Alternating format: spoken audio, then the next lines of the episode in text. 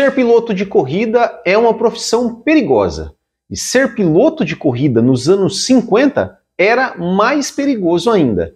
Mas tem um piloto que ganhou o apelido de O Sortudo por ser um sobrevivente dessa época, e essa é a nossa história de hoje. Sejam muito bem-vindos, eu sou o Bueno e este é o Bootkin GP.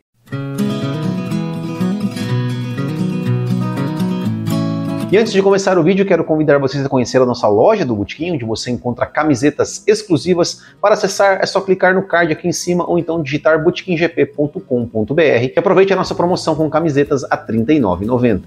O piloto Hans Hermann começou sua carreira no automobilismo em corridas locais na Alemanha, seu país de origem, no início dos anos 50, quando alternava sua carreira de piloto com a profissão de confeiteiro na confeitaria de sua mãe. Seus resultados chamaram atenção e ele foi convidado para pilotar pela Porsche.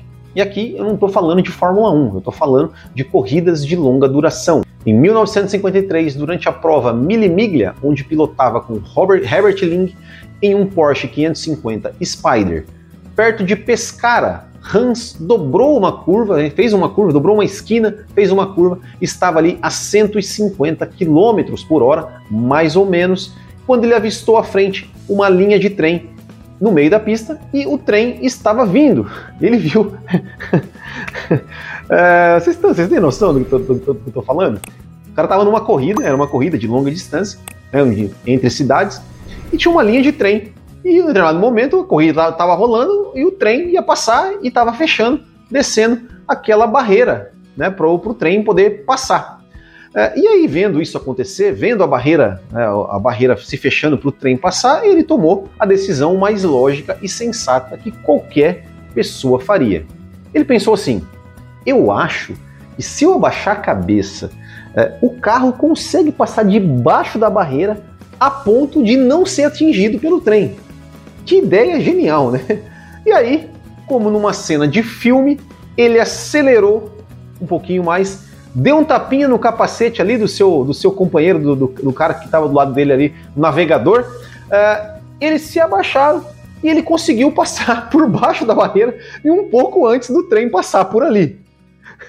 e foi aí que sua fama de sortudo começou, né? Pois ninguém acreditava que ele tinha conseguido fazer, sair ileso daquilo, porque a chance de dar alguma merda era incrível, né? Porque, pô, você imagina, o cara tá passando rápido o, o negócio baixando, o trem vindo, é, sei lá, você dá uma rampadinha lá, você bate a cabeça na, na barreira, o carro bate na barreira, não vê, o carro, enfim, tem um monte de coisa que podia dar errado, mas deu certo e ele conseguiu aí até inclusive continuar na corrida. No mesmo ano, ele fez sua estreia na Fórmula 1 no GP da Alemanha, pilotando um carro da equipe Veritas, se classificando em 14 e chegando em nono na corrida.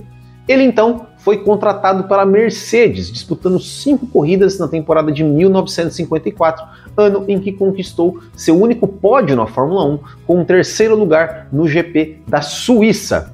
Naquele mesmo ano, de novo em milha miglia, mais uma dose de loucura misturada com sorte.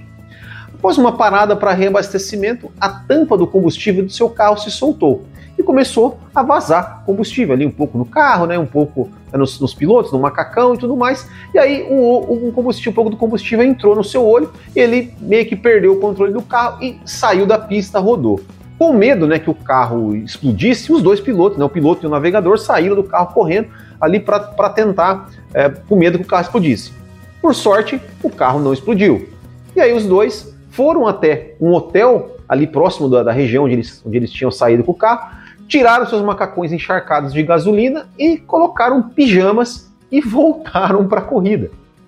Algum tempo depois, de novo, né, a gasolina ainda vazando, ele, a gasolina de novo pegou ali um pouco no olho dele e ele de novo perdeu o controle e acabou batendo o carro. De novo, o carro, por sorte, não pegou fogo, eles conseguiram escapar ilesos e daí eles decidiram abandonar a corrida. Em 1955, ele disputou o GP da Argentina de Fórmula 1 pela Mercedes, chegando na quarta posição. E no GP de Mônaco, durante os treinos, ele se acidentou gravemente e mais uma vez conseguiu sobreviver, aí aumentando a sua fama de sortudo.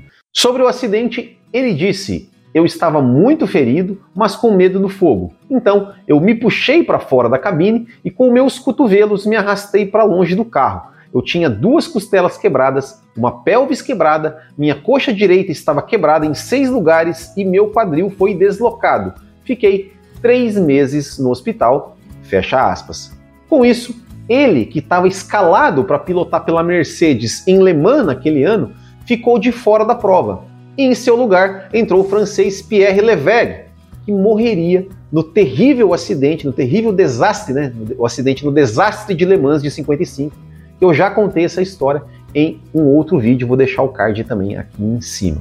Com a retirada da Mercedes do automobilismo, depois, depois de Le Mans, a Mercedes se retirou do automobilismo. Hermann disputou quatro GPs pela Maserati em 19, entre 1957 e 1958. E em 59, a sorte mais uma vez sorriu para ele no GP da Alemanha de 59, no circuito de Avus, que era um circuito de rua em Berlim, que tinha ali dois retões, um traçado super estranho. Em um desses retões, o BRM de Herman foi para a grama e capotou várias vezes, e a sorte de novo estava ao seu lado, né, saindo ileso desse acidente. O cara sortudo. Ele disputaria mais quatro corridas na Fórmula 1 entre 1960 e 1961, com um sexto lugar como melhor resultado. Disputou também as 24 horas de Le Mans por 14 vezes, e em 1969 chegou em segundo lugar, sendo ultrapassado por Jack Hicks na última volta ali a poucos metros da linha de chegada. Em 1970, em tom de brincadeira, ele fez uma promessa à sua esposa: Olha, se eu ganhar a corrida, eu paro de correr. E ao lado de Richard Atwood, ele venceu as 24 horas de Le Mans de 1970, pilotando um Porsche e cumprindo a promessa, se aposentou e se tornou empresário do ramo de peças automotivas. Em 1990, aos 62 anos, ele e a esposa foram sequestrados na porta de casa. Ambos foram levados pelos assaltantes, com Herman no porta-mala do carro.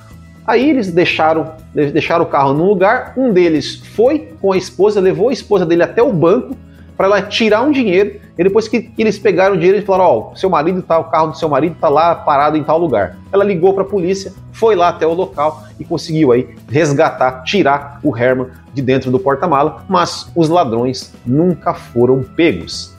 Herman atualmente tem 94 anos e é o único piloto que subiu ao pódio na Fórmula 1 na década de 50 que ainda está vivo. E esse foi o piloto sortudo contado aqui no Bootkin GP. E se você gosta de histórias da Fórmula 1 como essa que eu acabei de contar, se inscreva no canal e ative as notificações para não perder nenhum vídeo. E se você vê algum valor em nosso trabalho, pense em se tornar um apoiador que além de nos ajudar, você também concorre todo mês a uma camiseta exclusiva da nossa loja. Certo, pessoal? Muito obrigado, um grande abraço a todos, até o próximo e tchau!